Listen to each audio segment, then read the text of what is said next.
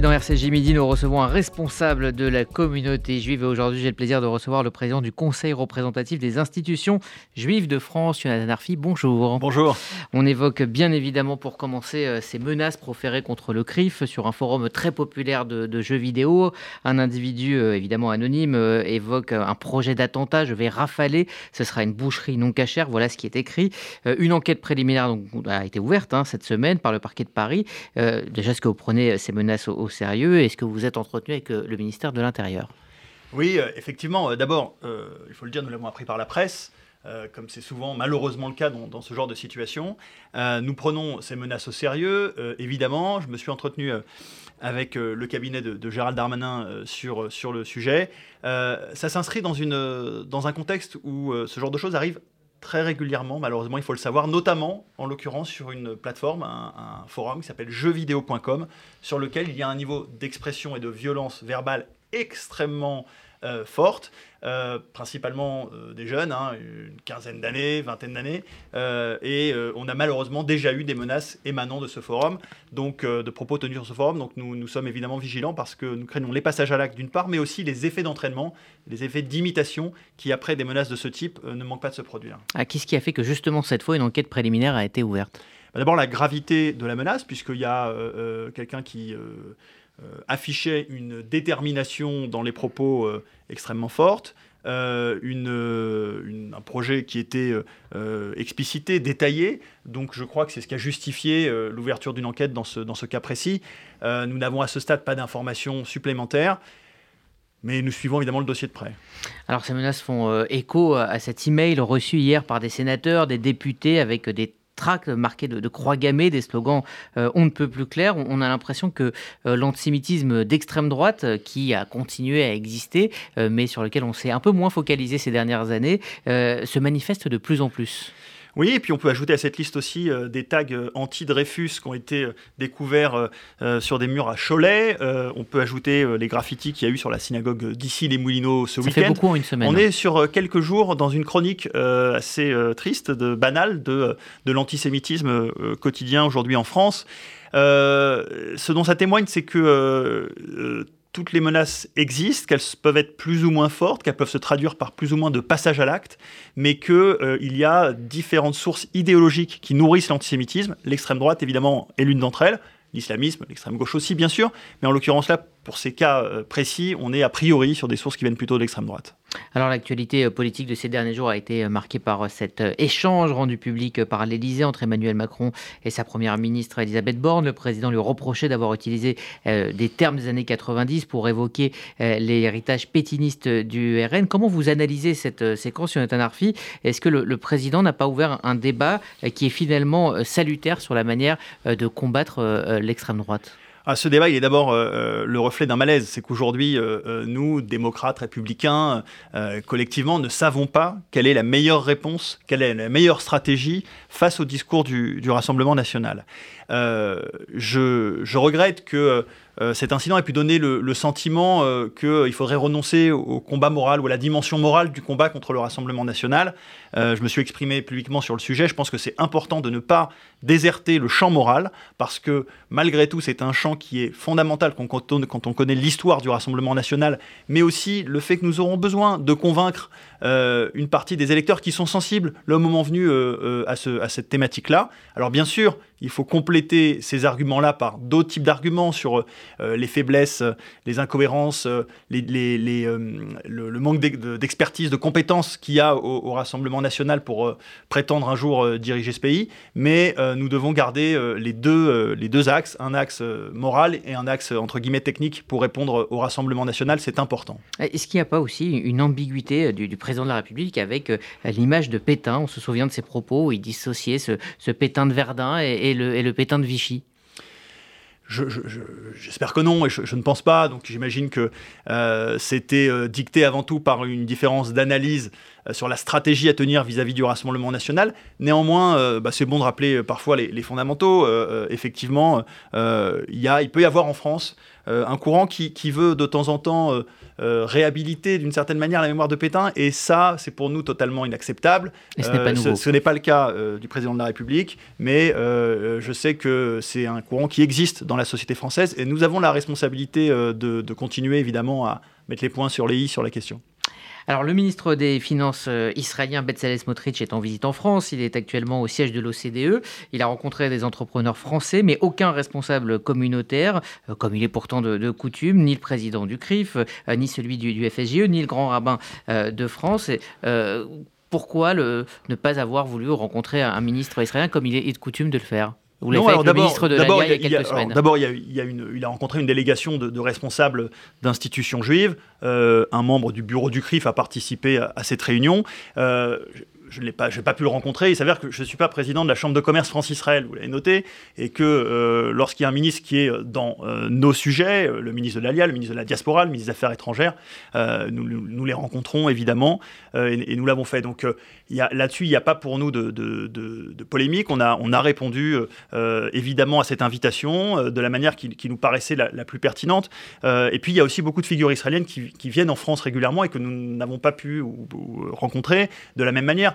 Donc, ce qui est important, c'est de bien dire aux auditeurs que nous nous, nous, nous, battons tous les jours contre toute tentative de délégitimation et de boycott de l'État d'Israël dans la société française. Et évidemment qu'il euh, était important pour le CRIF d'être représenté euh, dans, dans, toute invitation qui, qui, est avec un officiel israélien. Néanmoins, euh, nous ne sommes pas non plus, comme je le disais, sur les sujets du, ministère des Finances. Donc ça ne nous paraissait pas, pas opportun à ce stade de faire autrement. Et on reparlera de cet engagement pour Israël à travers cette grande journée du 18 juin dans, dans un instant. Alors, l'actualité dans la communauté juive a aussi aussi été marqué euh, cette semaine par la condamnation à 7 ans de prison ferme euh, du Moël Gabriel Assouline, à ce 62 ans, reconnu donc coupable euh, de viol. Est-ce que vous pensez que ce verdict est une, juste réparation pour les victimes? Et, puis surtout, quelle trace cette affaire va laisser dans la communauté? Certains articles parlaient d'un MeToo juif. La première chose que ça marque, c'est que la loi du pays la loi, pour le dire comme ça, euh, qu'il n'y a pas euh, d'espace communautaire qui échapperait euh, à la loi générale et que un Moël, tout Moël qu'il soit, eh lorsqu'il commet un viol, doit être condamné. Il l'est condamné, il l'est condamné fermement, et je crois que c'est une, une bonne chose, parce qu'il y a besoin de, démontrer que la parole de ces femmes devait être entendue, leur détresse respectée, et évidemment qu'ils devaient être condamnés. Donc, moi, je, il y a toujours beaucoup de gens qui, considèrent qu'on peut avoir, euh, qu'il y aurait un malaise à ce que euh, des, choses qui ont lieu dans la communauté juive soient, entre guillemets, déballées publiquement. Mais on n'a pas de malaise à avoir sur ce sujet, c'est un sujet d'ordre général. Euh, ce qui se passe dans la communauté répond de la même manière que tout ce qui se passe dans la société française aux règles qui sont celles du cadre républicain ordinaire. Donc c'est pour moi évidemment une bonne chose. J'espère que ça contribuera à libérer la parole sur tout un tas de sujets, alors celui-là, mais ou des sujets connexes, euh, dans la communauté, parce qu'il euh, il faut que chacun, ceux qui, qui, sont victimes, qui sont dans une souffrance liée à des actes de ce type, au sens large, sachent que leur parole sera toujours entendue et, et, et respectée. Tout autre chose euh, maintenant, ce lundi, vous étiez à 7 où une grande cérémonie était organisée par euh, la ville, mais aussi par euh, le CRIF Languedoc-Roussillon et sa, et sa présidente, Perla Danan, pour rendre hommage aux passagers de l'Exodus, ce, bateau qui quitta donc le port de 7 le 11 juillet 47 avec à son bord 4554 rescapés de la Shoah arrivé donc à Haïfa. Hommage également à un commissaire de police, Laurent Leboutet, dont l'action en faveur de ces réfugiés a été importante. Euh, vous étiez donc présent lors de ce dévoilement de ces deux plaques. Pourquoi il était important euh, de commémorer cette partie-là de l'histoire qui fait un lien justement entre la France et Israël? Ça fait un lien entre, entre la France et Israël, ça fait un lien entre les questions de mémoire de la Shoah et les questions de, création de l'État d'Israël aussi. Euh, D'abord, c'est un moment méconnu, mais un moment où l'aide de la France a été décisive dans les premiers pas d'Israël. On l'oublie très souvent quand on évoque les relations entre la France et Israël. On a tendance à, rester sur les sujets de crispation, et il y en a malheureusement, mais il y a aussi euh, euh, des moments où la France a été euh, très digne très euh, fiable, très, très efficace aux côtés d'Israël dans des moments où Israël en avait besoin, à défaut de trouver d'autres alliés.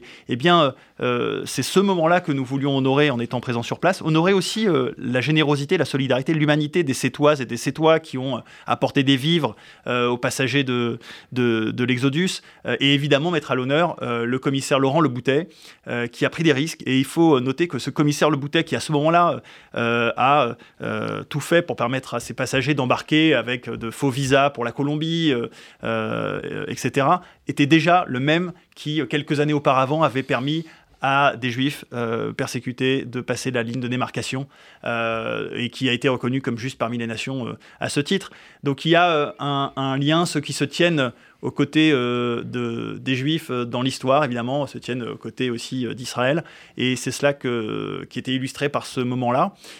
C'était un moment extrêmement émouvant, une très belle cérémonie posée sur un, au milieu de la mer, quasiment, à l'endroit d'où le bateau est, parti, et beaucoup d'émotions, puisque des, des, des réfugiés, enfin, des anciens passagers de l'Exodus. Euh, Pina Gavouche et, Moshe Rider étaient présents sur place 76 ans après. Ils étaient enfants ou adolescents sur l'Exodus et ils sont venus 76 euh, ans après pour euh, commémorer ce moment. Est-ce que cette France qui aide le, jeune État d'Israël dans tous les domaines, je pense notamment des domaines technologiques et, de, défense, est-ce que cette, France d'avant 67, quelque part, vous, manque en tant que président du CRIF? Est-ce que vous aimeriez retrouver cette, qualité de, coopération? Il y a toujours eu les deux traditions en France. Mais euh, n'oublions pas que cette tradition-là de, Français qui se sont tenus euh, j'avais droit sur leurs valeurs aux côtés d'Israël dans des moments difficiles existe.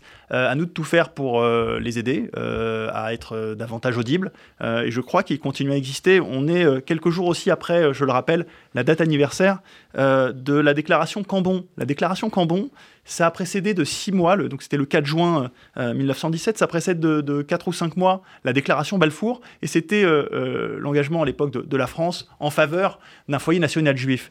Donc il y a une tradition sioniste aussi qui existe au Quai d'Orsay, à nous de leur mettre en face de temps en temps, de le leur rappeler, euh, euh, voilà, parce que cette tradition-là, elle existe aussi dans la société française et euh, nous devons tout faire pour la, valoriser et parfois la, réanimer. Eh bien, on en vient tout naturellement à ce dont Sandrine Seban a parlé dans un essentiel spécial il y a un peu plus d'une heure, cette grande fête du 75e anniversaire de l'État d'Israël. Ça sera le 18 juin prochain au Trocadéro avec donc de nombreux artistes, mais aussi des, politiques. Pourquoi vous êtes lancé dans cette euh, aventure commune avec euh, l'ambassade d'Israël et le Fonds social juif unifié? Bah, D'abord parce que euh, je trouve important de célébrer Israël publiquement sur une place public, sur la place du Trocadéro, euh, euh, au vu de tous. Nous n'avons pas à nous cacher ou à nous enfermer pour célébrer euh, les 75 ans de l'État d'Israël. je voulais aussi que ce soit une fête populaire, c'est-à-dire ouverte à tous. voilà, le CRIF est une institution qui, appartient à tous les Français juifs. Et, je veux que le plus souvent possible, nous ayons des, des événements qui s'adressent à tous, qui permettent à tout un chacun de participer à, euh, en l'occurrence là, un, grand concert, euh, notamment, puis avec euh, également la diffusion d'un certain nombre de films qui, marqueront ces 75 ans de l'État d'Israël, mais de participer à des événements organisés par le CRIF et les institutions juives de manière générale. Les institutions, elles appartiennent à la communauté, et c'est aussi ça que ça veut illustrer. C'était l'une de, vos promesses de, rapprocher les institutions, et notamment le, CRIF, de, de la population juive. On parlait souvent pendant la campagne de, cette déconnexion entre, on va dire, la base de la communauté juive et les institutions qui les représentent. Euh, c'est ce genre d'initiative qu'il faut mettre en, avant? Oui, bien sûr. Bah, c'est ce qu'on essaye de faire le plus possible. C'est aussi euh, des déplacements euh, dans les communautés. J'ai tâché le plus possible d'être présent dans les communautés, en, région, en banlieue parisienne également, pour échanger. je le dis, le CRIF, c'est une institution qui qui n'a de, sens et de légitimité que parce qu'elle est aussi euh, issus de cette euh, base communautaire, par le biais des associations membres du CRIF, bien sûr, mais aussi par des échanges euh, directs entre la communauté et, et les dirigeants du CRIF.